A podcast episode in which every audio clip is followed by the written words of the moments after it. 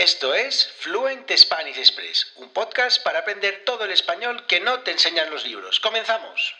Muy buenos días, bienvenidos, bienvenidas a Fluent Spanish Express Podcast. Todos los días, de lunes a viernes, contenidos con consejos, con recursos y recomendaciones para llevar vuestro español al siguiente nivel. Hoy es lunes 19 de septiembre de 2022, episodio número 272-272, un episodio que vamos a dedicar como en las últimas semanas a las expresiones, concretamente tres expresiones que utilizamos de manera frecuente, eh, coloquialmente, relacionadas con la meteorología y el clima. Y es que hoy los suscriptores y suscriptoras de Fluent Spanish Express a estas horas acaban de recibir en su correo electrónico cuatro contenidos para trabajar sobre el tema de la meteorología y el clima. Muy interesante. Hemos, eh, han recibido cuatro contenidos con diferentes tareas para trabajar durante la semana. Si tú también quieres recibir estos contenidos, quieres trabajar cada semana con diferentes contenidos, contenidos eh, auténticos, es decir, creados por nativos para nativos y quieres practicar todas tus habilidades lingüísticas y llevar tu español al siguiente nivel,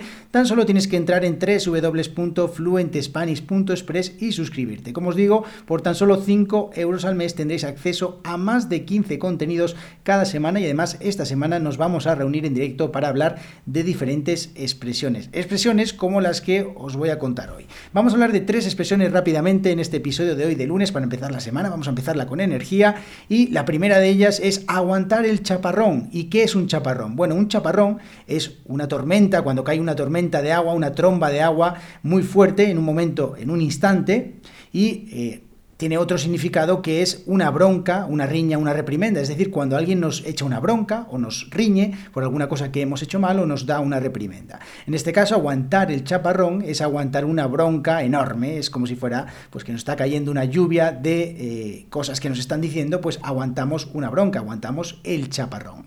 Otra expresión también muy interesante relacionada con la meteorología o con el clima es llover sobre mojado. ¿Qué os parece que es llover sobre mojado? Bueno, no puede haber algo más inútil o que no aporte nada más que llover sobre algo que ya está mojado. Mojado sobre mojado igual a mojado. Así que cuando algo no aporta nada nuevo, decimos que llueve sobre mojado. Cuando alguien, por ejemplo, nos da ideas sobre algo que ya se ha dicho o que no eh, sirve para nada, pues simplemente decimos que llueve sobre mojado. O cuando alguien vuelve a hacer algo que no vale para nada, pues llueve sobre mojado. Esta expresión llover sobre mojado.